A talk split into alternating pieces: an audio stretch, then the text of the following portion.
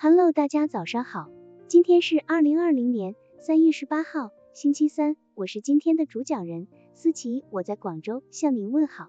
今天我们为大家分享的内容是将错就错，顺理成章中显智慧。有一次，张作霖出席名流雅席，席间有几个日本人突然声称久闻张大帅文武双全，请即席赏幅字画。张明知这是故意刁难，但在大庭广众之下盛情难却，就满口应允。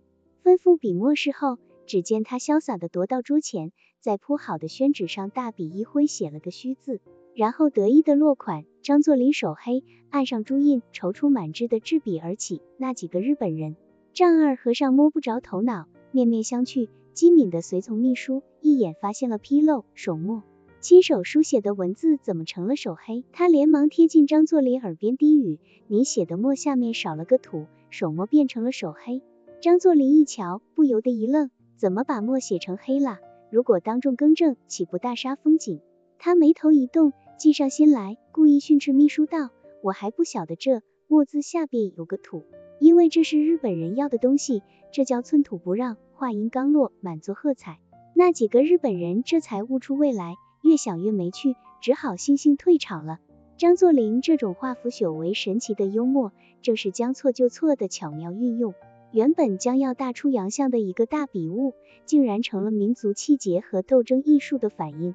一旦发现了自己的失误，千万别为后悔突然耗费时间，而要迅速权衡一下利害得失。只有在当场承认错误的负面效应实为自己难以承受，而拒绝认错又不至于把事情弄得更糟时，才可考虑选用将错就错这一计策。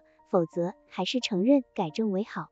因为坦诚往往会换来谅解，甚至敬意。例中的张作霖关于如果当众更正，岂不大煞风景的暗存，就是快速权衡之后所做的判断，情况是明摆着的。日本人是故意刁难，等看笑话。如果承认错误，便正中了居心不良者的下怀，这等丢自己脸面、灭国人威风、长他人志气的后果，当然无法接受。于是。将错就错，就成了顺理成章的选择。幽默还可以应对各种难以对付的局面。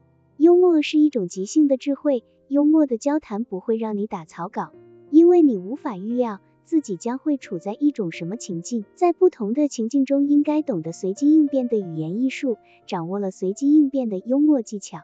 即使在语言沟通中出现了失误，也不用担心，因为你的机智会为你解围。或许。别人会因为无意中伤害到你而感到羞愧万分，左右不是。这时你不妨用恰当的言辞宽容待之。